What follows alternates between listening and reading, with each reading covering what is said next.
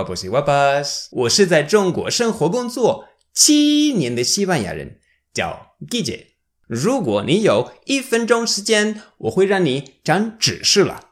我们开始。Hoy os voy a explicar la palabra más. Y me diréis, pero eso es muy fácil. Por ejemplo, soy más guapo que tú. Significa 我比你帅. Este más sirve para comparar dos cosas. Pero el más que te voy a enseñar hoy no es ese más. Es un más que mucha gente utiliza y es muy auténtico. Simplemente quieres decir que esa persona es muy adjetivo. Muy guapo, muy tonto, muy feo, muy listo, lo que sea. Se parece un poco a la palabra en chino Jen. Por ejemplo, la frase es más guapo significa ta jen shuai. Eres más tonto significa ni pen.